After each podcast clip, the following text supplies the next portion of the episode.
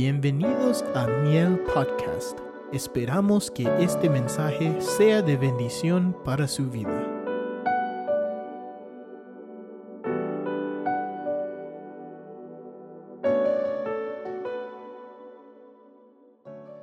Hoy vamos a ver, hermano, ¿verdad? Eh, este capítulo, este versículo es conocido por muchísimos cristianos, aún hasta gente inconversa. ¿Qué dice? No lo lea. ¿Qué dice Juan 14, 6? Mire, pues le estoy diciendo, lo sabemos, ¿verdad? Yo soy el camino, la verdad y la vida. Ahí vamos a empezar y vamos a ver otras cosas que nos van a ayudar, hermanos, por favor. Y mire lo que dice el capítulo 14, hermano. Ya lo tiene, perdón, 6, 14, 6, perdón, 14, 6. Mire lo que dice. Jesús le dijo, yo soy el camino y la verdad y la vida. Nadie viene al Padre sino por mí.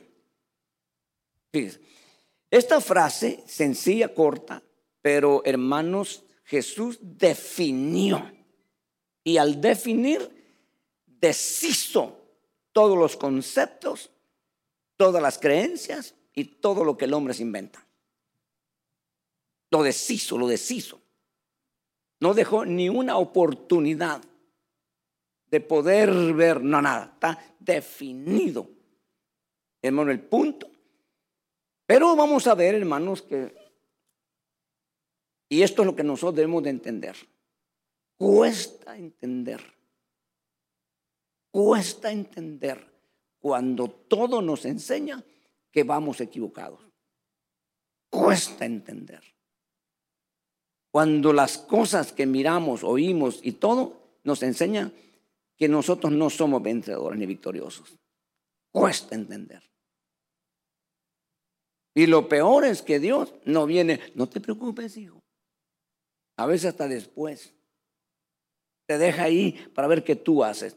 Pero yo ya te ha dicho de antemano. Pero como nosotros nos olvidamos, y es un momento crucial, por eso es que hay, que estar atentos todos los días. Cada predicación está atento. Y algunas cosas hay que apuntarlas en el corazón. Porque no, no podemos, hermano, eh, eh, guardarlas en otro lugar, porque en otro lugar podemos nosotros, ¿verdad, hermanos, olvidarnos? Podemos perder la libreta, hermano, el, iPhone, el, la tablet o cualquier eh, equipo de eso, ¿verdad? Lo podemos perder, pero nunca vamos a perder el corazón. Lo podemos descomponer o lo podemos, hermano, mejorar, pero nunca perderlo. Y por eso es importante anotar esto ahí. Yo quisiera, hermano, ¿verdad? En esta tarde que tenemos, que nosotros pudiéramos, de alguna manera, eh, proyectarnos. Y cuando digo proyectarnos, significa ya estar en la cima pero estamos proyectados para llegar. Hermano, y cuando uno dice proyecté algo, está, está uno decidido a alcanzarlo, a lograrlo. No mide las consecuencias. A veces dice un hermano, yo no puedo retroceder.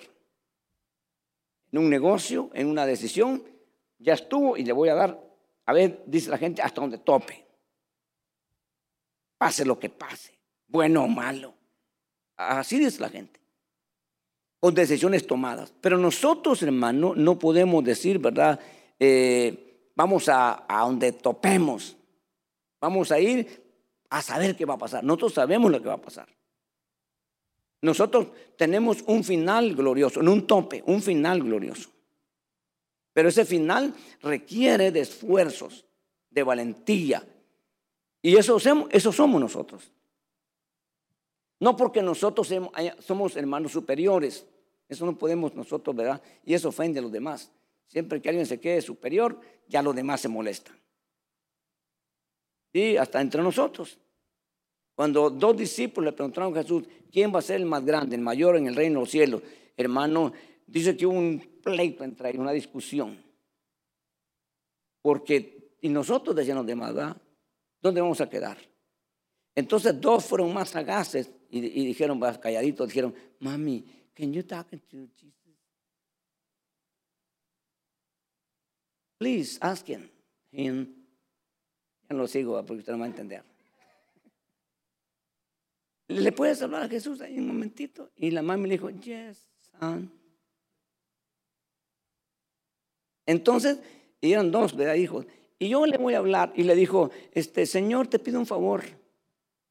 Digo Jesús, con mucho gusto. Y le dijo, mira, el favor, no, un favorcito te pido. Que cuando tú te sientes, cuando llegas a Jerusalén y ya seas reconocido grande, que, que, se puede estar mi hijo a la izquierda, uno y el otro a la derecha. That's it. That's all. Y el Señor dijo, hermanos, ¿verdad? Dijo a ellos, ustedes no saben lo que están pidiendo. Cuando yo llegue a Jerusalén, sí voy a estar uno a la derecha y otro a la izquierda. Pero no van a ser ustedes. Fueron dos ladrones. Y mira lo que estaban pidiendo. Miren cómo se va uno más, de lado, ¿verdad? De lado.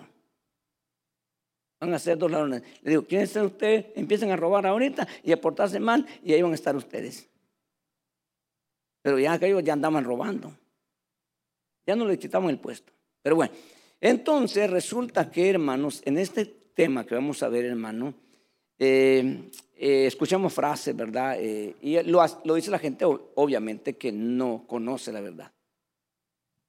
Pues todos los caminos llevan a Dios. No, no, pues cada quien en su lugar y todos tenemos el mismo Dios.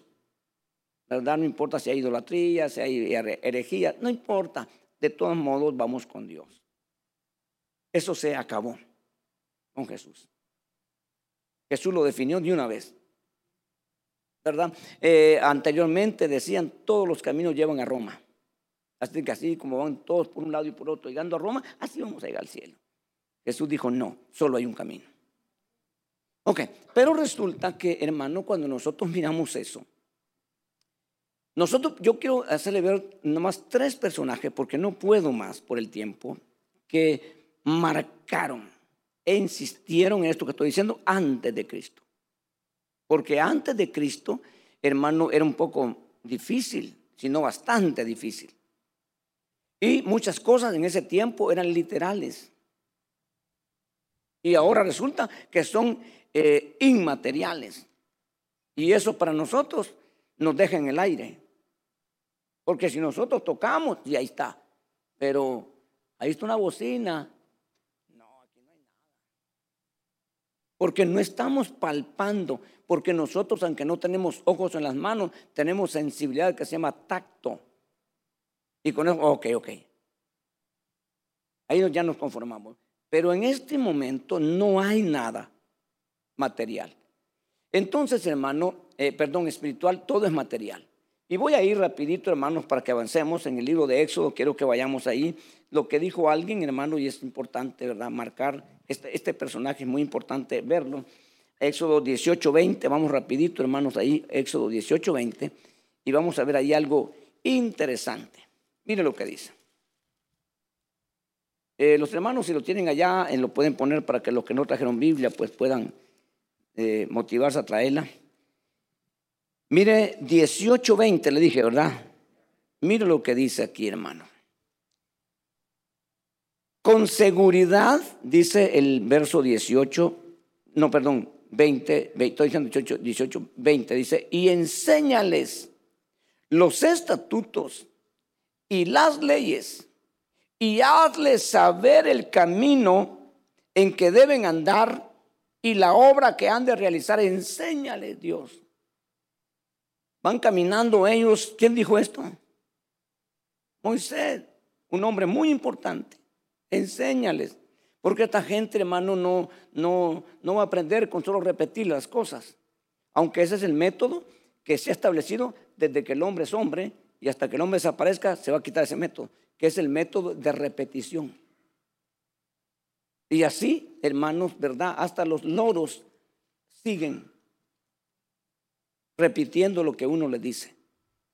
Y así nosotros, ¿verdad? Empezamos, hermano, oyendo eh, y, repitiendo y así seguimos ahora. Pero es un peligro cuando solamente aprendemos a repetir. Es un peligro. Y de repente, ¿verdad? Decimos, hermano, ¿quién vive? Cristo, ya sabemos qué decir. Pero realmente vivirá Cristo en, en usted.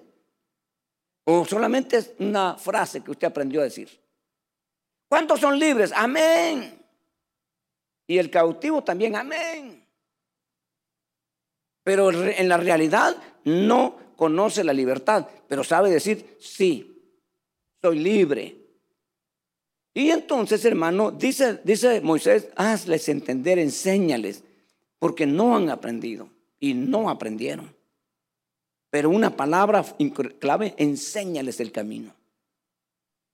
Hermano, porque ellos venían, ¿no? Caminando, hermanos, y ese camino se iba marcando. Y ellos pensaban, nosotros sabemos cómo regresarnos. Podemos regresarnos el rato que querramos. El problema fue cuando ellos cruzaron el mar rojo. Y la orden de Dios era que el mar se abriera solo de ida, no de regreso. Y entonces, si ellos querían regresarse, iban a toparse con el mar que nadie se los iba a abrir. Entonces, el camino era, hermanos, ¿verdad? Llegar a Canaán. Llegar a la meta establecida por. Ese es el camino que Moisés le pide que les enseñe, literalmente. Cómo llegar a Canaán. Porque ahí era la tierra prometida, porque ahí estaban los propósitos de Dios, porque ahí estaba todo lo que Dios iba a realizar y alcanzar el pueblo. Hermanos, si llegaban ahí, si se perdían, nunca iban a lograr lo que Dios les había prometido con verdad. Pero ellos no llegaron. Entonces, ellos, hermanos, tenían que hacer esa caminata, eran 11 jornadas. Y llegaban pero le llevó 40 años. ¿Por qué le llevó 40 años? ¿Y qué hicieron después de desobedecer ellos con respecto al camino? ¿Sabe qué hicieron? ¿Sabe qué hicieron? Esto, mi hermano, así.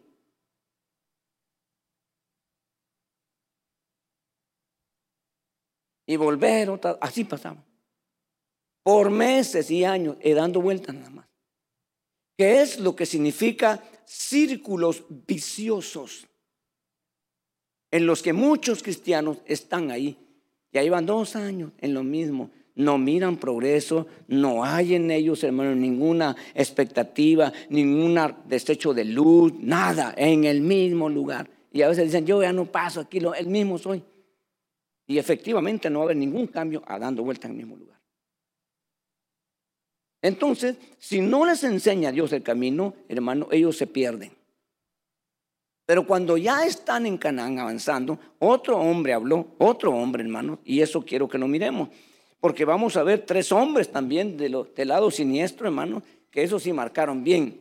¿Y por qué será? Porque tienen más poder. No. Y vamos a ver en el primer libro los Reyes, hermano, por favor, ahí miramos. Primer libro de los Reyes, capítulo 8, verso 36, rapidito ahí, hermano, 8, 36. Mire lo que dice, hermanos, y este hombre importante también en Israel, mire lo que dice.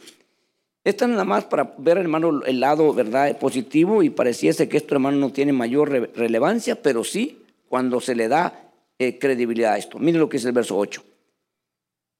8, 36 le dije, ¿verdad? Mire lo que dice. Escucha tú desde los cielos y perdona el pecado de tus siervos y tu pueblo Israel.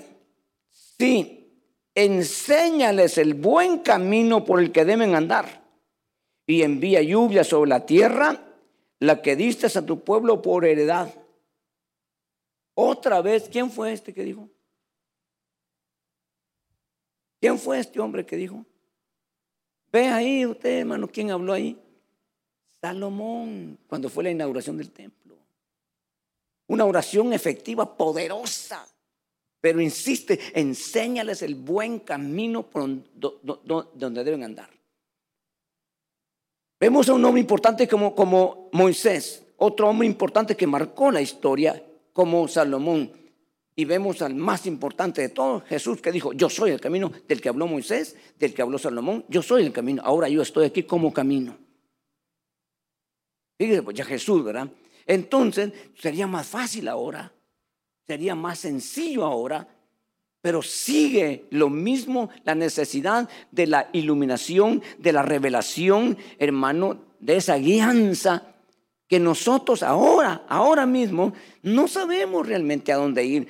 Pero hoy tenemos la ventaja, la bendición, hermanos, que no solamente nos han dejado personajes importantes como Moisés, como Salomón, como David y como los que vamos, lo podíamos mencionar por el tiempo, no lo hacemos, sino que ahora tenemos un personaje mucho más importante llamado Espíritu Santo. Que Él nos va a guiar a toda verdad y a toda justicia.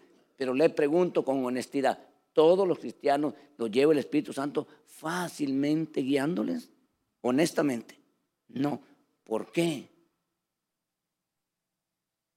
¿No es capaz el Espíritu Santo para guiarnos a todos?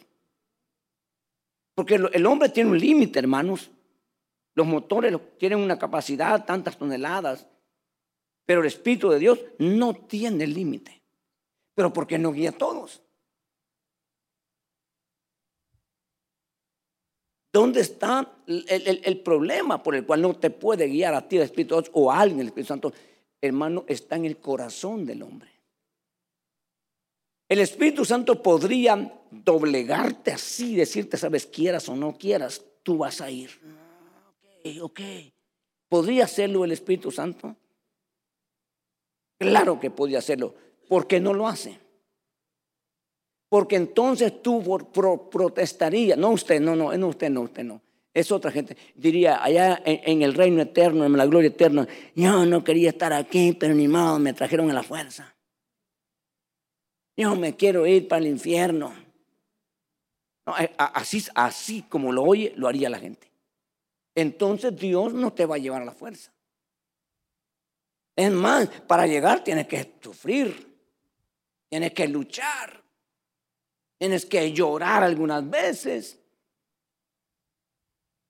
para llegar, pues. Entonces, yo creo que cuando lleguemos vamos a decir, bendito sea Dios que me permitió llegar, hermano. No te imagino usted lo difícil que fue, pero la misericordia de Dios se fue fiel para conmigo y siempre el Señor me ayudó y por eso estoy aquí y yo de aquí no me voy. Yo de aquí no me quiero ir. Entonces, así quiere Dios tener un pueblo para siempre. O sea, sería raro. ¿Verdad que feo cuando una persona de repente se pone así mero raro, hermano? Ya, ya molesto por todo. ¿Y usted cómo está? Bien. Hermano, ¿va a ir? No. ¿Por qué? ¿Y a usted qué le importa?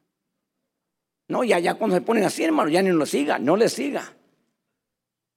¿Me explico? Y ya usted ya se hace el mareado, va. A ver, ¿qué tiene el hermano? ¿Qué le pasaría? ¿Verdad?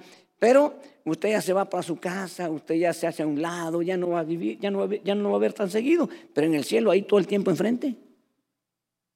Y con alguien molesto, hermano, qué martirio, eso no va a pasar. Eso no va a pasar allá. Entonces, hermano, esto es lo que Dios tiene el panorama y todos debemos de anhelarlo y todos debemos, hermano, decir Espíritu de Dios, heme aquí, Espíritu de Dios, lo que tú quieras, lo que tú quieras. Tú quieres todo lo mejor para mí. Tú quieres todo lo bueno para mí. Tú quieres que yo esté, Señor, eh, allá en, el, en, la reunión, en el culto, eh, alabando al, Padre, adorando al Padre. Tú quieres que esté ahí y yo también, así de que ahí estaré.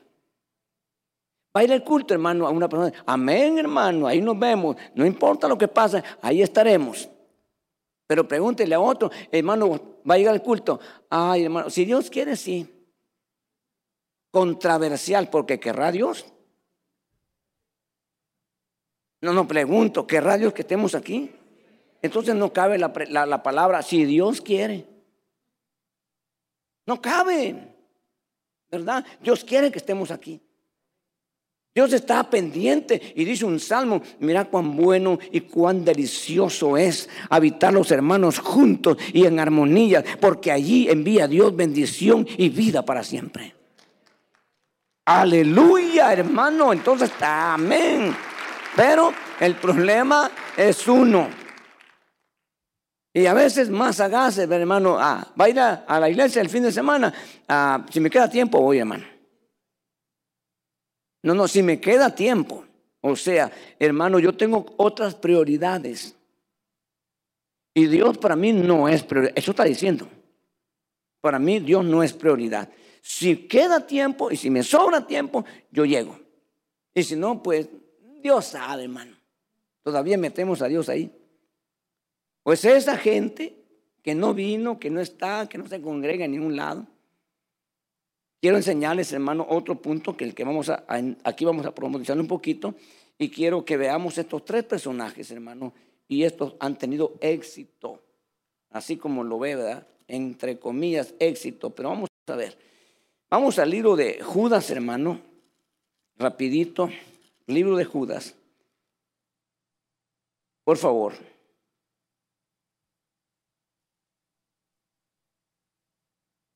Es un libro muy pequeñito, muy pequeñito, hermanos. Eh, vamos a leer el verso 10 para ver si podemos, hermano, ¿verdad? Este, cubrirlo todo. Tengo suficiente tiempo, pero de todos modos no me quiero mucho más atrás. Mire, el verso 10. Ya lo tienen todos. Mas estos blasfeman cosas que no entienden y las cosas que como animales irracionales conocen por instinto por estas cosas son ellos destruidos. Por estas cosas que ellos piensan que entienden, pero están actuando como animales irracionales. Esa es la diferencia entre los del mismo reino, entre ellos y nosotros. Los animales, hermano, que algunos son cuadrúpedos y otros no, unos invertebrados, otros invertebrados. Pero ellos no tienen la capacidad que nosotros tenemos, el raciocinio es para nosotros, no para ellos. Y entonces, hermano, eh, sorprenden a veces algunos animales, hermano, su comportamiento. Eh, eh, los perros se consideran allá afuera el mejor amigo del hombre, pero nosotros sabemos que el mejor amigo del hombre se llama Jesús. Me explico, ellos como no tienen a Jesús, pues el perro es el mejor amigo y los padres que no tienen hijos o los abandonaron los hijos, pues se quedan con perritos de último ahí. Y ese perrito, y son perritos, hermano, yo, yo vi un reportaje de un perro que, que, murió el amo y, lo llevaron un día al, sepulcro y, y volvió y ahí estaba enterrado y ahí se echó y nadie lo levantaba de ahí. Y ahí se quedaba, hermano, demostrando que ya no está ahí, pero hermanos, él estaba ahí, hermano, y se sorprenden muchas acciones de los animales que realmente, ¿verdad?, sorprenden. Pero no son todos. Entonces, sigamos aquí, hermanos, el verso que sigue dice, ay de ellos, porque han seguido el camino de Caín. O sea, Caín marcó un camino antes que, lo, que Moisés hablara, antes que Salomón dijera algo, antes que Jesús apareciera. No fue simplemente, hermanos, un asunto que Caín, ¿verdad? Un capricho de Caín, sino que Caín, hermano, marcó un camino por el cual, hermanos, van muchísima gente. Siete billones y algo el último censo antes del 2020, no sé cuándo, cuántos habrán después del 2020. Siete billones de personas sobre la tierra y el 90% va por el camino de Caín. 10% ha escogido el camino de Jesús y no todos van en el camino recto. Está serio el asunto, porque Él marcó un camino. Él marcó un camino, hermano, que vemos a uno de sus descendientes después de todo esto. Que hermano, eh, y era hombre importante de las tinieblas o del lado siniestro. Dijo, hermano, la verdad, Caín fue vengado siete veces, mas yo lo seré setenta veces siete. Venganza. Porque la venganza es fuertísima. Por eso que cuando Jesús, cuando Jesús le preguntaron, uno de sus discípulos, ¿cuántas veces debo perdonar a mi hermano? Siete, la lleva seis, una más y se acabó. Y le digo eso, no, no, no, no son siete, son setenta veces siete, porque llegó al nivel del odio, del rencor, del resentimiento, de todo eso, al nivel. 70 veces 7. Mi amigo Pedro. Y va a ser cada mes, cada año, cada día. ¿Podrán ofenderles 400 y pico veces, pico veces a usted y poderlo perdonar? No, entonces nunca va a poder usted dejar de perdonar. Y el perdón a veces no es tanto para la gente que le ofendió y no quiere arrepentirse, es para usted que no merece llevar esa carga. No merece, porque usted es obediente, usted es buena gente, no merece llevar esa carga de no perdonar. Entonces, este hombre, hermano, marcó el camino para que la gente lo siguiera. Y ahí va la mayor parte de gente, en el camino que trazó Caín. Y vemos, hermano, esta cosa triplicada en el mundo y la gente feliz, entre comillas, va por ese camino. En ese camino no tiene problemas. En ese camino tiene muchos hermano, aplausos. Muchas cosas aparentemente buenas, pero sabemos nosotros que no, no es así. El problema es cuando nosotros dentro del Señor, nosotros no entendemos, no discernimos, no distinguimos esos dos caminos. Y por eso Jesús tuvo que decir, hermano, en la tierra, que habían dos caminos. Y el hombre decidía por dónde se iba. Él solo dijo, el camino ancho, donde va la mayoría, dijo. Pero su final es muerte. Y el camino angosto, donde pocos van. Pero al final está la victoria, la, la gloria. Y estaba hablando de estos caminos. Eh, Moisés no era el camino. Salomón tampoco era el camino.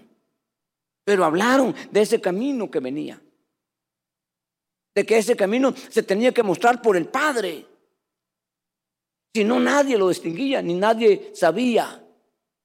O a usted y a mí nos enseñaron en la religión, hermano, que Jesús era, hermano, tremendo y de todas formas y de todas maneras lo enseñaron, pero nosotros no habíamos entendido ni sabíamos realmente quién era Jesús. Hasta que el día que Él nos lo reveló. Y hermano, y según Jesús, dice que este trabajo es del Padre. El Padre es el que enseña esto, nadie más. ¿Se acuerda cuando él dijo, hermanos? Nadie viene a mí. O el que viene a mí, nadie, el que viene a mí yo no lo echo fuera. Pero nadie puede venir a mí si el Padre no le muestra. Entonces, nosotros estamos aquí por obra del Padre. En Jesús, y ahí la tenemos hecha, seguros. Pero necesitamos, hermano, que nos sigan enseñando y nos sigan guiando. Y necesitamos nosotros, hermano, ¿verdad? Eh, colaborar. Hay dos cosas en las que el hombre tiene que colaborar para bien o para mal. Por ejemplo, cuando le van a hacer un masaje, usted dice el, el, masajista, relájese, señor, relájese, relájese, relájese. Y usted tiene que relajarse. Ya, entonces, ahí, ahí me duele, ahí me duele. Si hay una gran mona, señora, ahí tiene una nudo en el, en el tendón, pero relájese, ¿verdad? Entonces, y para el otro lado opuesto es lo que se llama hipnotizar. La persona para ser hipnotizada tiene que colaborar. Cierra sus ojos, no piense en nada, eh, deja su mente en blanco y cuando siente, ¡boom! Ya estuvo. Y después, ¿qué pasó? No, no supo qué pasó, pero tuvo que colaborar. Digo, eh, vamos a hipnotizarlo. Y usted dice, no, reprendo en el nombre de Jesús. Rechazo. ¿Qué me voy a andar pensando? Yo me voy dando mi mente en blanco. Y mi mente está puesta en el autor y consumador de mi fe. Aleluya. Y dice el, el hipnotizador, dice, no se puede, Señor. Es que usted no colabora. ¿Me explico? Pero en este asunto que le voy a decir ahorita, hermano, esto sí póngale cuidado. El Espíritu de Dios, hermano, ha venido y está aquí en la tierra porque Él quiere guiarnos, pero Él quiere gente dócil. Gente que no ponga resistencia, aunque no entienda. En una de las profecías se habló del camino, hoy, hoy este día. En una profecía se habló, hermano, de que aunque el camino se vea tenebroso, es el camino de Dios. Porque nosotros al ver la cosa tenebrosa, no, esto es del diablo, ¿verdad? Esto es del diablo. No, a veces no. A veces es Dios que te va a pasar por ese túnel que no, ahorita no se mira salida. Hermano, pero ese túnel te va a marcar a ti, hermano, de una, de una, de una, de un, de un panorama totalmente diferente. Cuando yo viajé la primera vez a Colombia, hermanos, al lugar donde están las iglesias en Colombia, hay que pasar por una sierra. Desde, desde Bogotá empieza una cosa horrible, allá el río abajo. Y de repente va uno, hermano, y aquellas cosas y curvas y cosas, fea la carretera ahí. Y de repente llega un túnel que tiene 13 kilómetros. No, hombre, hermano, si tiene, que, que, si tiene uno claustrofobia, no, se muere ahí. No, es horrible, hermanos, aquí en el túnel, 13 kilómetros. Y usted lo último que vio, el río afuera, el cerro, tremendo. Pero cuando sale al final del túnel, es un enorme llano. ¿Y verdad? Si lo último que vimos era un tremendo de... Pero ahora, hermano, un tremendo valle. Plano todo. Entonces, muchas veces Dios nos lleva, hermanos, a veces de, esas, de esos terrenos tenebrosos, horribles. Por eso que casi todo el que ha muerto y ha vuelto dice, me metieron en un túnel. La mayoría dice eso. Un túnel oscuro que tenía miedo entrar. Entonces, hermano, porque te va a llevar Dios y te va a llevar Dios de, un, de, una, de una posición que no entiendes. Pero algunos, se ponen a entrar del túnel así. No, yo no, Señor, yo no quiero, yo no quiero. Y van para atrás, hermano. Y Dios dice, no, tienes que avanzar. No puedes retroceder. No puedes retroceder. Y, y, y, déjate, relájate, cálmate. Yo sé lo que estoy haciendo. Y entonces cuesta decirle, Señor, yo confío en ti, yo confío en ti. Yo confío en ti, Señor. Y entonces se le hace mucho más fácil al Espíritu de Dios llevarte y más rápido. Hay personas que pueden pasar ahí un año, dos años, tres años, diez años, veinte años ahí, en la entrada al túnel. Porque ellos no están colaborando, ellos no están entendiendo. Hombres o mujeres, quien sea. Pero el Señor, si por allá está el camino bonito, allá van todos riéndose. ¿Y por qué me metes a en un túnel? Porque ellos van por otro camino. Ese camino, entre comillas, ahorita está fácil, pues. A ellos les va bien, entre comillas. ¿Pero qué les va a servir, hermano? ¿El qué les va a servir? 10, 20, 30 años, 50, 80 años de placer, hermano, de desilusión por 20, 80 años. ¿Qué, les va, qué, les va, ¿Qué va a compensar? A la eternidad en condenación. a nosotros nos va a servir esas luchas, esos llantos, esos quebrantamientos, esas cosas que pasan en la vida de un cristiano, hermano, pero al final vas a ver que valió la pena. Valió la pena, hermano, negarte. Valió la pena negarte a las cosas mundanas, pecaminosas, pero ahora te vas a dar cuenta que valió la pena. Entonces el camino lo marcó Caín para la gente que quisiera irse fácil. Y a la gente le gusta lo fácil. Pregúntase usted. Honestamente, ser cristiano en todas las épocas y en todos los lugares no ha sido fácil. Aquí no nos matan por ser cristianos, pero aquí hay libertad para hacer lo que usted quiera y hundirse en el pecado. ¿Ok? Entonces cuesta decir no. Tengo todo a, a mi mano, tengo en un clic. Ya no es abrir de ojos ahora, en un clic. Tiene lo que usted quiere, los placeres más horribles y más negros, los tiene en un clic. Pero usted dice, no lo voy a hacer, nunca me cuesta el clic. Y ahí se abre la pantalla y tengo lo que quiero. No lo hago, no lo hago. Porque yo tengo algo más grande que eso. Porque yo voy en el camino de pureza, en el camino de santidad. En el camino que se lee fácil, la noche me tocó predicar en un lugar, hermano, les hablaba de tres cosas importantes que dice Pablo a Timoteo. Porque nuestra instrucción, dice Pablo a Timoteo en el capítulo 1, verso 5, es, dice, el propósito de nuestra instrucción es un corazón puro. Luego dice, hermanos, una, una buena conciencia y por último, una fe no fingida. Deme esas tres cosas en la vida de un cristiano y marca la diferencia. Cristianos con un corazón puro no tienen maldad en él con una conciencia que nunca les acusa, siempre les favorece. Y una fe sincera significa sin hipocresía. No hay eso, eso es el cáncer en las iglesias, se llama hipocresía. Cáncer en las iglesias, o en las congregaciones, o en el conglomerado. La hipocresía, otra vez, es el cáncer que mata, que destruye la vida congregacional. Y la gente que no tiene una fe sincera, tiene una fe hipócrita. Se hace como que tiene fe, pero en la, en la realidad no tiene nada. Pero está fingiendo tenerla. Y es un cáncer que está ahí. Y se riega por todo el, rayo alrededor. Se puso bien bonito.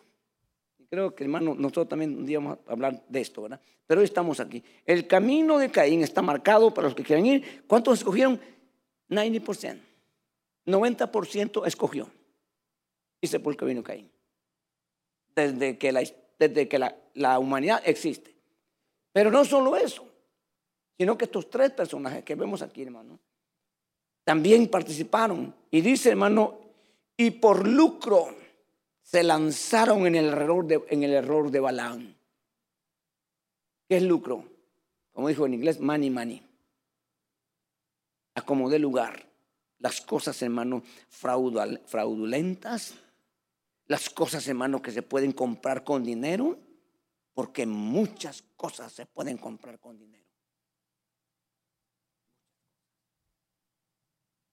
de todas las cosas que, que se venden en el mercado, una cosa yo no logro entender. No logro entender. Nunca lo he entendido ni lo logro entender. Y se lo voy a explicar. Yo entiendo, hermano, que un día se canse usted de su carro y lo venda. Se canse de su casa y la venda se canse de lo que sea y lo venda. Pero no entiendo lo que lleva la industria de la prostitución, que vender su cuerpo en situaciones corrompidas. La mujer prostituta vende su cuerpo al más depravado. ¿Cómo queda esa mujer? ¿Cómo termina esa mujer? Como aquella que encontró el Señor con siete demonios dentro de ella. Terrible. Entonces, hermano, pero esta parte del lucro, hermano, ha entrado a la, iglesia, a las congregaciones. Aquí, hoy en día, en Estados Unidos y en toda parte del mundo, las iglesias que aquí son consideradas con un título ante el gobierno que dice en inglés non-profit. Ese título no les ha importado a muchos. Ese título, hermano, bajo el agua, a escondidas, eh, engañando al gobierno, se ha lucrado. Y no solamente con el dinero que la gente aporta, sino que con las mismas almas. Por eso en Apocalipsis le dice, tú que negociaste y comerciaste con las almas de la gente. Y por eso que el peso es muy grande para esa, para esa parte, hermano, que hizo eso. Entonces, eso es tentativo.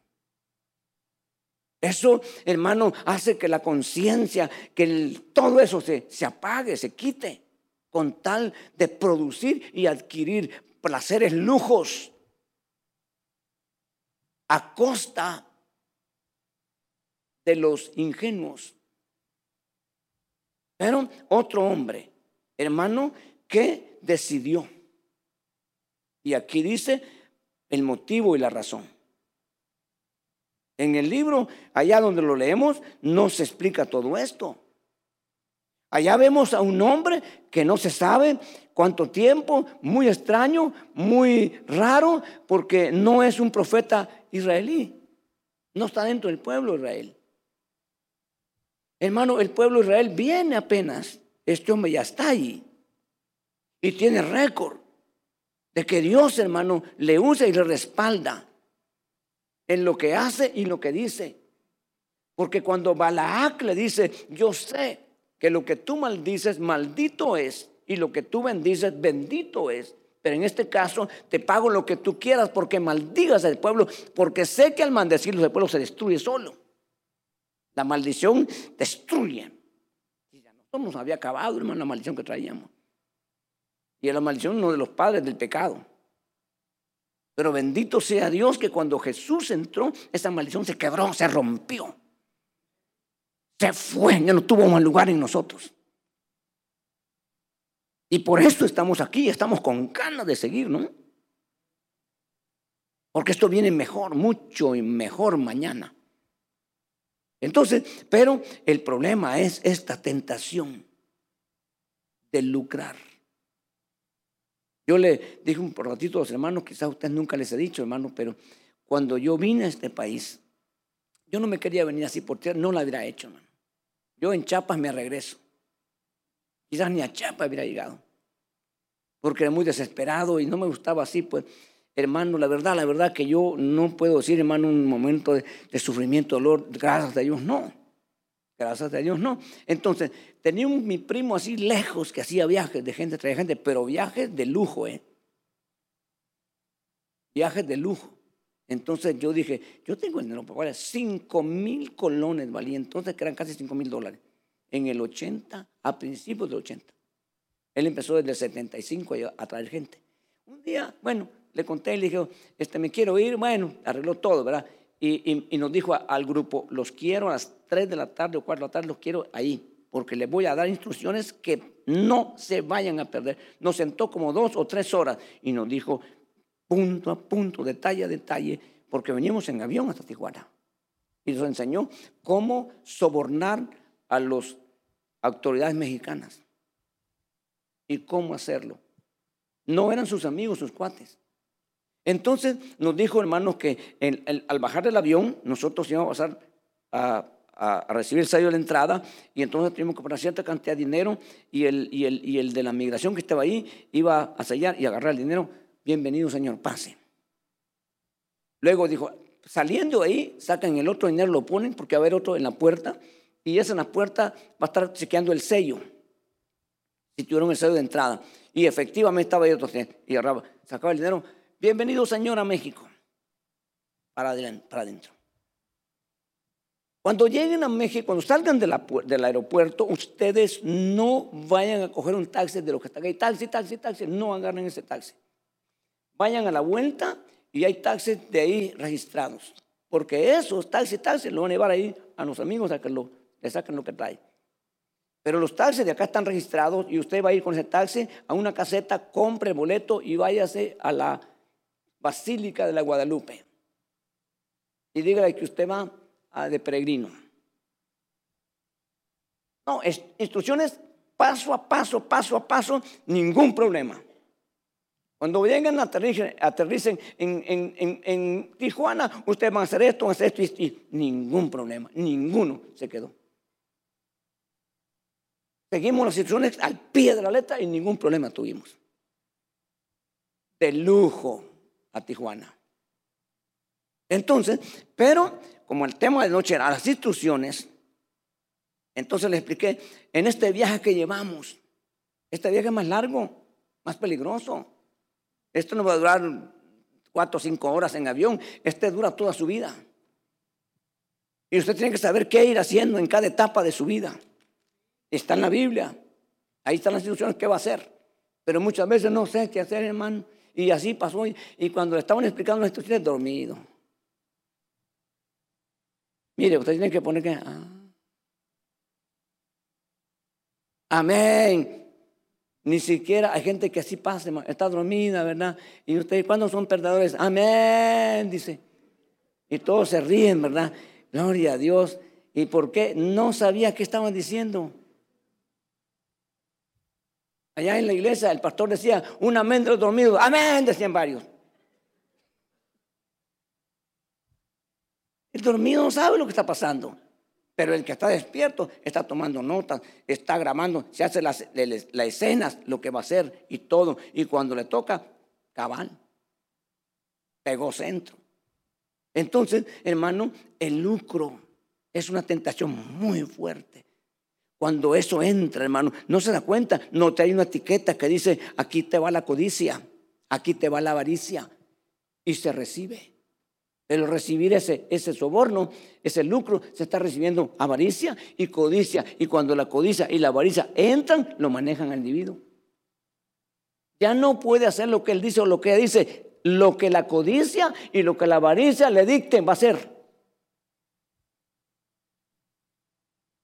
Tremendo, hermano. Y nosotros tenemos que estar libres de eso. Y especialmente los predicadores. Libres. Nosotros tenemos prohibido, hermano, todo tipo de soborno que puede ser dinero o palabras. La gente a veces lo sabe, a veces no lo sabe. Calidad, pastor, no, usted, mi hermano, usted es lo máximo, usted es un buen pastor, un excelente pastor. No, pastor, no hay otro como usted. Cuando empieza eso la gente a decir, hermano, y un amén, gloria a Dios, ya estuvo. Después le van a cobrar. No podemos aceptar el soborno. En la, en la ley tenía prohibido. ¿Por qué? Porque el soborno ciega. El soborno corrompe. Por eso tenían prohibido ellos aceptar ningún soborno. Cuando uno detecta, un pastor hermano que era tan mal calmado así, una vez le dije yo, así llegué y le dije, hermano, Dios le bendiga. Y me dijo, me quedó viendo, ¿de verdad me dijo, crees que Dios me bendiga? Me dijo. Sí, hermano, le digo, ah, bueno, me dijo, yo lo quería ver, me dijo. Pero me dejó así un poquito, ¿por qué me preguntó? Yo tranquilo, le dije, amén, hermano, yo quiero que, yo quiero que Dios lo bendiga. Pues había gente que le decía, hermano, este, le decía, hermano, usted es tremenda calidad. Mira, le dijo un día uno, ya son dos que me lo están diciendo, hermano, le dijo. Y dijo el otro, hermano, tremendo, somos dos, confirmación. No, le dijo, mira, el primero fue el diablo, le dijo, y vos sos el segundo, le dijo. lo dejó sin ganas de andar. Hermano, así le dijo, el primero fue el diablo, le dijo, y vos sos el segundo, le dijo. Si entendió, entendió, ¿verdad? Entonces, no se trata de eso. Yo sé que yo hubiera querido decir a este hermano, hermano, yo lo bendigo, usted fue usted ha sido una gran bendición. ¿Verdad? Pero mejor me reservo y, solo yo lo bendiga, que el Señor lo guarde, que el Señor lo siga usando, porque yo fui muy bendecido con esa palabra. Pero no se trata de, del sobornar, se trata de, y a veces inconscientemente o conscientemente se puede hacer. Pero este hombre cometió un gran error. Hermano, yo le pregunto, ¿Balaán le hablaba a Dios o no le hablaba a Dios? Pregunto, dígame. Yo sé, yo creo que Dios le hablaba. Y digo, ¿por qué? Porque lo vi, la dice, cuando llegó la primera comitiva con Balaán que venía, hermano, los hospedaba en su casa, no sabía, él no sabía qué querían, pero cuando llegaron le dijeron, ya que vienen amigos, eh, mira, vinimos que nos mandó Balaán, que estaban unas tres mulas cargadas de oro, y me dijo que te lo diera, pero te pide un favor. ¿A qué? ¿Qué quiere? Quiere que maldigas a ese pueblo que está allá. Allá está, ahorita ya está cerca, nosotros quiero que lo maldiga. Bueno, yo no sé ni quiénes son ellos, pero déjenme preguntarle a Dios, dijo. Hasta ahí está bien Balaán. Y fue con Dios, Dios, mira, me, ha mandado Balaán eh, a que maldiga el pueblo. Él dijo, Dios, no lo puedes maldecir porque el pueblo bendito es. No puedes maldecirlo, no debe de ser caso, échalo, no lo vuelvas a recibir. Y se levantó una mirada, Señor, dijo, llévense el, dinero, llévense las mulas, no quiero nada. Dios me quiere decir que ese pueblo es bendito, yo no voy a ir, porque yo le obedezco a Dios. Se fueron todos de vuelta, hermano. Balán quedó bien parado. Dijo Balac, mm", dijo, este necesita más dinero. Como un, un hermano contó, hermano, que lo paró un policía en México y le tuvo licencia y le puso bajo licencia, hermanos, un billete de 10 dólares. Dijo, ¿no te pareces? De ahí se lo dio y le pone uno de 20. Le dijo, ya te vas pareciendo. Y el de 50 le dijo, ahora te parece que te vaya bien, ten cuidado. Le ¿Me explico? Entonces el hombre sabe, el hombre sabe que usted le dice, le compro su carrito. No, no lo vendo. Ah, le doy 10 mil dólares. Usted sabe que vale como 2 mil dólares. No, no, no lo vendo. A rato llega, pues sí, véndamelo, le doy 25 mil dólares. De verdad. Así es el hombre, así es el hombre. Entonces vino y le duplicó la, la cantidad. Y entonces dijo, déjeme preguntar a Dios otra vez. En esos casos, nunca le vuelvas a preguntar a Dios. Nunca. Y volvió Balaán, Señor, han venido otro grupo, eh, siempre quieres que vaya, cambias de parecer, Dios. Y dijo, sí, ya cambié, anda con ellos. Oh, dijo, ahora sí me dio la villa Dios, yo voy. Yo he visto gente que en su existencia yo les he dicho, ok, vete, ok, hazlo. Yo, yo he visto y yo sé que es un asunto igual que Balaán y Cabal. ¡Pum! Y después reclamó, es que yo vine porque Dios me dijo, Balaán podía hacer lo mismo. Pero se acabó la relación, la comunión, eh, la intimidad, la, la, todo se acabó, hermano. Balaán termina más adelante muerto y lo mató el pueblo de Israel, pero ahora tiene un título y mataron al adivino Balaán. Pero dejó ahí lo que puede ser posible y lo que es posible en el hombre. Un tremendo error que lo han cometido muchos y lo siguen cometiendo muchos. Hermano, es bien difícil. Yo he visto en el poco tiempo que tengo los ministros, hermanos del Señor, que han comenzado con sencillez, que se conforman con esto, que están bien contentos con esto, y de repente ya le van dando más, más, más, más, más, y después ya menosprecian. Ya no quieren eso. Ya se acostumbraron a un nivel de vida, hermano, muy elevado. Pero Pablo dice una, una cosa muy importante. Pablo dice estas palabras, hermano. Pablo dice estas palabras. Sé, he aprendido el secreto. También con poco. En todo y por todo he sido ayudado por Dios. Pablo sí tuvo muchas cosas a su alcance. Pablo estuvo en situaciones que dice que no estaba en ayuno, no tenía que comer. Él dice hambres y después ayunos. Es muy diferente. Pero falta otro, hermano. Ya no se preocupe, ya nos queda poco tiempo, pero falta otro. Y dice, hermano, y perecieron en la rebelión de Coré. Tres hombres aquí. Hermano, que nos han quedado, y este es el único hombre que los exhibe y que nos explica. Y dice, hermano, que en este, este hombre por supuesto, yo creo que muchos aquí saben, ¿verdad? Y no tengo que explicarles en detalle porque saben lo que estoy diciendo. Lo han leído, lo han oído eh, y, lo saben. Entonces, ¿quién es Coré? ¿De dónde viene Coré? ¿De qué tribu viene Coré?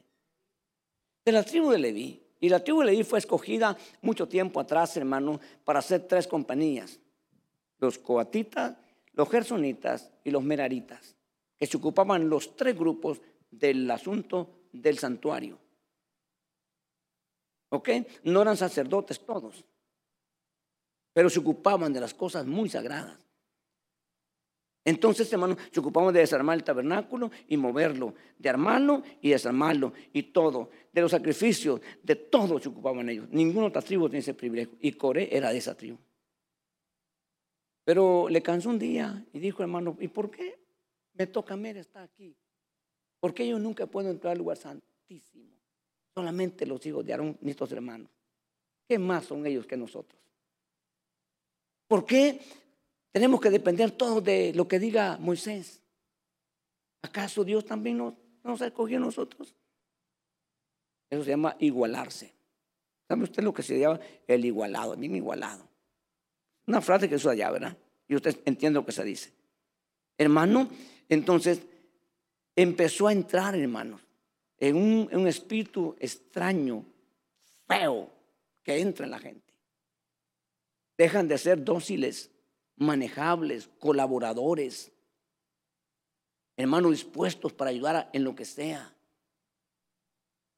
Hermanos, si están, eh, dentro de un grupo y van creciendo, eh, hermanos, deben de, de, dar todo lo que puedan, colaborar, aportar todo lo que puedan en bien del grupo y nunca reservarse, no me gusta, no estoy de acuerdo, eso no está bien hecho, yo lo haría de esta forma, yo lo haría, hey, ese camino ya es tú, ya es tú, ya es tú. Porque cuando tú te das sin reservas de entregar todo para colaborar, para el bien común, cuando tú estés allá arriba, si un día Dios te lleva ahí, entonces vas a cosechar lo que sembraste. Te vas a rodear de gente que va a colaborar y va a ayudar y va, y va, y va a hacer crecer la obra. Ahora tu cargo, porque tú sembraste eso. Y esto lo he visto, hermano, en pocos años que tengo en el Señor, lo he visto muchísimas veces. Prospectos de Dios. Gente, hermano, que Dios lo, escogió de la nada, porque aquí nadie puede decir, yo estaba, hermano, yo era de la familia real, yo nada, aquí veníamos de la basura todos. De ahí venimos todos, hermano. Venimos de lodos en agosto, estábamos sucios, inmundos, hermano, perdidos y muertos.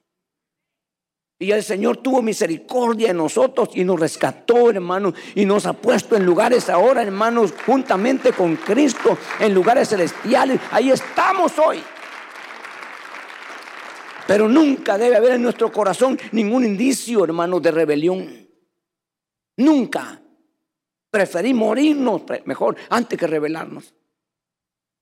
Y la gente dice, yo no me rebelo contra Dios, pero sí con este fulano.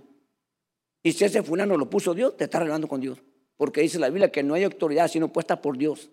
Y los que a ellos resisten, a Dios resisten. Tenemos que entender y tener bien claro ese punto. Entonces, pero estos tres hombres marcaron tres cosas horribles de las cuales nosotros debemos, hermanos, alejarnos. Si tú en el primero vas por el camino y aunque vayas llorando y gimiendo, aunque vayas hermano, aunque no entiendas lo que está pasando, no importa, no importa, pero Dios te dice, hermano, como lo escuchamos hoy, las personas que profetizaron no sabían de qué iba a predicar yo ahora. Yo soy un poco raro, quizás, quizás sea raro, quizás sea raro, y se me dice usted bien raro, ok, quizás tenga razón, pero yo no le digo a nadie lo que voy a predicar, ni a mi esposa. A veces, a veces cuando tengo que hacer algunas cosas, se entera ella. Digo, escribirme estas cosas. Pero muchas cosas ni ella sabe que voy a predicar. No sé, no sé, tal vez sea raro en ese sentido, ¿verdad? Pero me gusta, hermano, yo recibo de Dios, ¡pau! Un verso, un tema. Y le sigo, a veces le sigo dando, le sigo dando, le sigo dando, le sigo dando, hermano. A ver qué, a ver qué, qué, encuentro en ese tema. Y, ahí, hermano, empieza Dios a hablarme, a mostrarme esto, aquello. Así son los temas que yo comparto. Entonces, hermano, el tema pasado, a mí solo me vino el, texto, el justo lo investiga. El tema antepasado me vino, hermano, el, el texto, crucificar la carne. En el texto que Pablo dice, yo estoy crucificado al mundo y el mundo a mí. Y ahí extrañamos el tema. Y hoy el tema fue, hermanos, ¿verdad? El tema de hoy fue, hermanos, simplemente el camino que yo he marcado. Estoy dando vueltas a algunas cosas porque hay un hermano que también el Señor le dio un tema y estoy dando la vuelta yo para dejarle pues espacio a él, ¿verdad? Porque iba a ir por otras cosas, pero entonces yo iba por el tema del hermano. Entonces, hermano, y, efectivamente yo lo tenía. Pero por eso estoy limitándome ciertas cosas. Pero, hermano, este es el punto.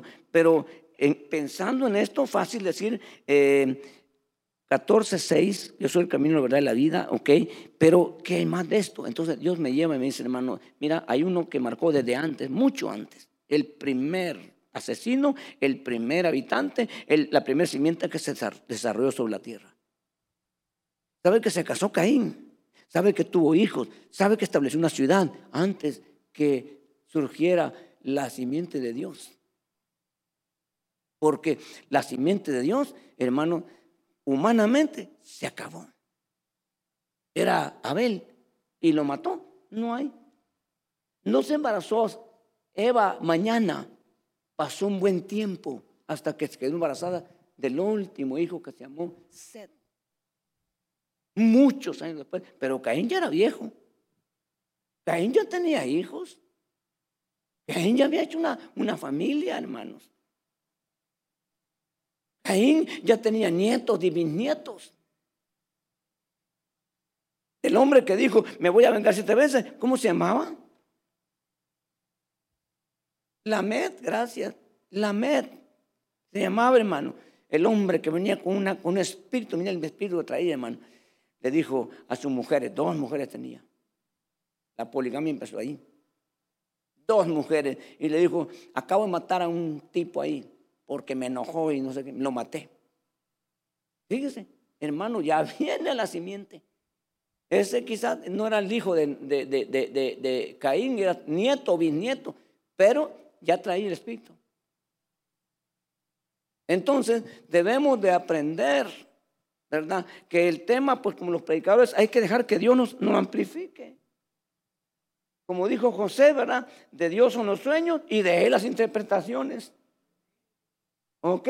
Si el sueño es de Dios, dile, Señor, dame la interpretación. No entiendo, no quiero arreglarlo yo.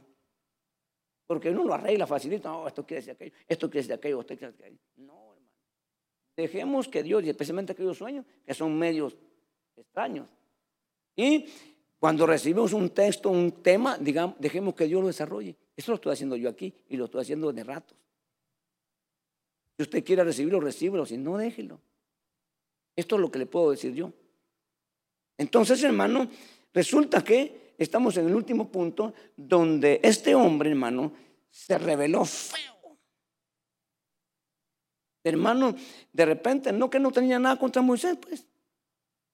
Y cuando Moisés le dijo, te quiero ver mañana, a tales horas, quiero que te juntes porque quiero hablar contigo con él. Le dijo, no voy. Ya es una rebelión abierta. Hasta ahí era solapada, era oculta, pero aquí ya es manifiesta. No voy y no voy. Cuando vio eso Moisés, dijo hermanos, entonces dijo Moisés, se puso seria la cosa. Y lo peor es que tenía mucha gente detrás de él. O sea que no es una rebelión que se fabricó y se, y se gestó en su vida. Y fue, no, tenía muchísimos hermanos y gente importante. Dijo Moisés, ok, está bien. Le dijo Moisés, yo quiero que mañana tú te juntes con toda la gente que tienes. Tengo sacerdotes con incensario, ok, tráelos. Que se pongan ahí, todos con sus incensarios cada uno, no hay problema. Y esto es grave. Y esto es serio. Habló Moisés con Dios. Y le dijo estas palabras Moisés a Dios, Señor, yo sé que tú no trabajas así. Estoy parafraseando. Yo sé que tú no operas así. Yo sé que tú, tu reino y tu forma es diferente. Le digo, pero quiero pedirte una cosa. Si este hombre muere, como todos los hombres, de viejo, o una enfermedad a última hora, yo no soy tu siervo. Tú nunca me llamaste a mí. Esta es una, una farsa y un engaño y una mentira. Dijo Dios, no, no, no, espérate, no, espérate. Es que, mi hermano, a veces hay que hablar así, pues. No está faltando respeto, está con mucho respeto. Y le dijo yo, no, espérate, espérate. Mañana te voy a mostrar que sí eres mi siervo. Dile que se junten, pero que se pongan lejos, ¿ok? No se junten. Quiero, los quiero lejos, allá al otro lado, allá, allá los quiero.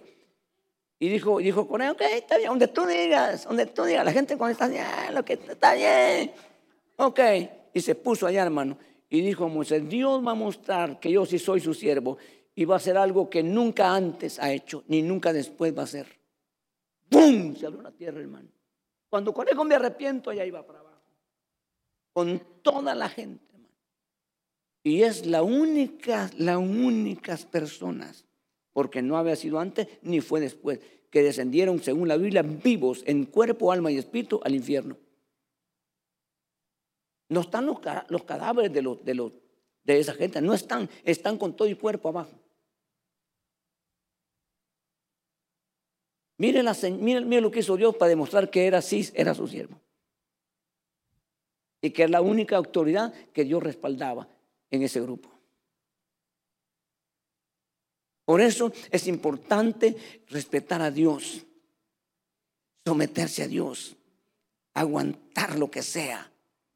Es que el Dios que tenemos tiene poder, tiene autoridad. Aleluya, lo tiene. Pero el diablo sabe eso, pero siempre va a buscar la forma porque sabe que el hombre puede ceder. Tres personajes siniestros que marcaron, hermano, la oportunidad para que el hombre, aunque terminaron mal, para que el hombre siga por ahí. Yo le pregunto, ¿ha seguido más gente a Caín? ¿Ha seguido más gente a Balaam? ¿Ha seguido más gente a Coret? Cada día hay rebeliones dentro de las iglesias. Cada día. Pobre de los que, hermano, los que trabajan, los que operan una rebelión. Yo no quiero nada con esa gente. Nada. Yo ya le conté a usted, ¿verdad? Cuando estamos aquí comenzando, hermanos, y estamos en un grupo como de 40 personas, tal vez por ahí andamos, no recuerdo exactamente, por ahí. Hermano, llegó un grupo. Bueno, llegó el, líder, primero llegó el grupo y después llegó el líder y me dijo, hermano, eh, dos cosas me dijo, quiere que nos unamos a su congregación y ya me dijo, mire, hermano, más de 30 personas, adultos. Y me dijo, o quiere en ese entonces cubrirme para abrir otra iglesia donde usted diga, y así ya tiene usted dos iglesias. Ninguna dos cosas le dije yo. ¿Por qué? Me dijo. Le dije yo, porque tú eres rebelde, le dije. Porque tú has sacado a esa gente de otra congregación. Y no es de Dios, le dije yo. Y lo agarré, hermano, se quedó callado y empecé a decirle todo lo que le venía. ¿Y sabe qué hizo? En vez de decir, tiene razón, hermano, ¿sabe qué hizo? Me dijo, no solo usted pastor, me dijo. Hay otros lugares, me dijo, amén, le dije yo, busca esos lugares, le dije. Pero yo no voy a apoyarte. Tú eres un rebelde. ¿Por qué no te saliste tú solo y te hubieras ido donde Dios te guiara? ¿Por qué llevas a ese montón de gente? Ay, hermano, no le gustó bien molesto. Y nunca lo volví a ver por un buen tiempo. Después lo encontré. Hermano, lo encontré aquí. Hermano, sin dientes. Deteriorado. Y le digo, hey, yo no lo conocía. Me dijo, hermano pastor, soy fulano. Oh, le dije, ¿y qué pasó? Le dije La verdad que muchos años. Me dijo, mírenme, el diablo me hizo pedazos, hermano. Me dijo, miren, me dijo, me acaban de rehabilitar. Yo aquí en La Pandra andaba caminando, me dijo, homeless por no sé cuántos años. Con una carretita. Usted me vio otra vez, nunca me conoció. Me dijo, yo anduve así, hermano, por la misericordia de Dios. Me dijo, me he vuelto otra vez. Me dijo, perdí a mi familia. Hermano, qué duro. Qué duro, hermano. Es que el rebelde, la, rebelión, tiene su paga. No, no, yo prefiero morir, hermano, pero yo no. Yo en mi corazón, hermano, yo nunca pensé en la iglesia. Yo tenía mucha, mucha gente que me conocía. Mucha gente que me, que me, que me, que me ayudaba. Pero jamás pasó en mi vida, en mi mente, un día, nunca, hacer un grupo, nunca. Yo no conocía mucho, pero tenía bien claro ese concepto. Nunca. Mucha gente que, hermano, cuando me vine para acá, venían y decían, yo me vengo para acá. Le decía, no, mira, hermano, si Dios no te trae, no te quiero aquí, le decía. Así de frente, no te quiero aquí si Dios no te trae. Si Dios te trae, vente, si no, vete de regreso. Y como que era, les pegábamos, se iban de regreso. Necesitamos apoyo, pero no apoyo hermano, por, por amistad o por... No, no, este asunto tiene que ser de Dios. Cuando usted mira a los hombres que Dios levantó, Dios les dio las ayudas. Dios se las dio. Yo creo en eso. Hemos llegado a un punto aquí, hermano, donde Dios, yo no me alegro. Hace poco vino uno que tenía un grupo por ahí que venía, le dije a los hermanos, díganle que no lo creemos aquí. Ya no vinieron. Si vienen así, no los creemos. Si vienen porque Él los trae, bienvenidos. Yo no me alegro que se vacíe la congregación de enfrente para que se llene esta. No me alegro, hermano. No me alegro. Si esa gente se viene después que les ayudaron, hermano, el pastor va a quedar dolido. Yo no me quiero alegrar por eso. Yo no quiero colaborar por eso. Yo no quiero hacer eso. Yo no quiero eso. Yo, hermano, eh, tengo bien claro que si alguien viene, hermano, y me lo recomiendan, hermano, voy a esperar un tiempo que vea qué estamos haciendo para poder tomar en cuenta. Para que se dé cuenta cómo estamos haciendo las cosas. Allá cada estaba haciendo bien las cosas, pero allá es otra, otra administración. Yo creo que eso es correcto. Yo no quiero, yo no quiero que esta congregación crezca con el dolor de otros. Eso no es de Dios. Dice la Biblia que Dios añadía cada día a la iglesia los que iban a ser salvos. Y yo creo eso. que Dios va a añadir y va a traer gente que Dios la va a mover. Yo les prohíbo desde antes y lo vuelvo a hacer y lo voy a hacer siempre. Les prohíbo que vayan a sacar gente de otra congregación. Les prohíbo. Nunca vaya a traer a nadie porque usted quede allá responsable esa gente. Déjelos, que Dios les hable. Hay lugares que sí están mal, hay lugares que han pecado, hay lugares que están que ya la presencia no se fue. Déjelo que Dios, a los de él, Dios lo va a mover. No se preocupe, Dios lo va a mover. Pero nosotros no hagamos el trabajo del diablo. Nosotros dejemos que Dios haga su trabajo en nosotros. Yo no quiero parecerme a estas tres personas. Yo no me quiero parecer. Yo me quiero parecer más a Dios. Y eso es lo que le invito. Y esta tarde pidámosle a Dios que nos ayude. Oremos, hermano Tatar, oremos, oremos. Para que el Señor nos enseñe, para que el Señor nos ayude. Para que el Señor, hermano, nos, nos corrija. Nos instruya en las cosas que tenemos que hacer. Yo sí creo que Dios tiene gente, hermano, que anda dañada. Que la dañaron, hermano, que le defraudaron, que le hicieron muchas cosas que, que Dios los va a llevar a donde Él quiera llevarlos. Dios sabe, ¿verdad? Lo que está haciendo con su, con con su gente, con su, con su pueblo. Gracias por entonar a Miel Podcast. Para escuchar más mensajes como este, visítanos en YouTube, Iglesia de Cristo Miel AV.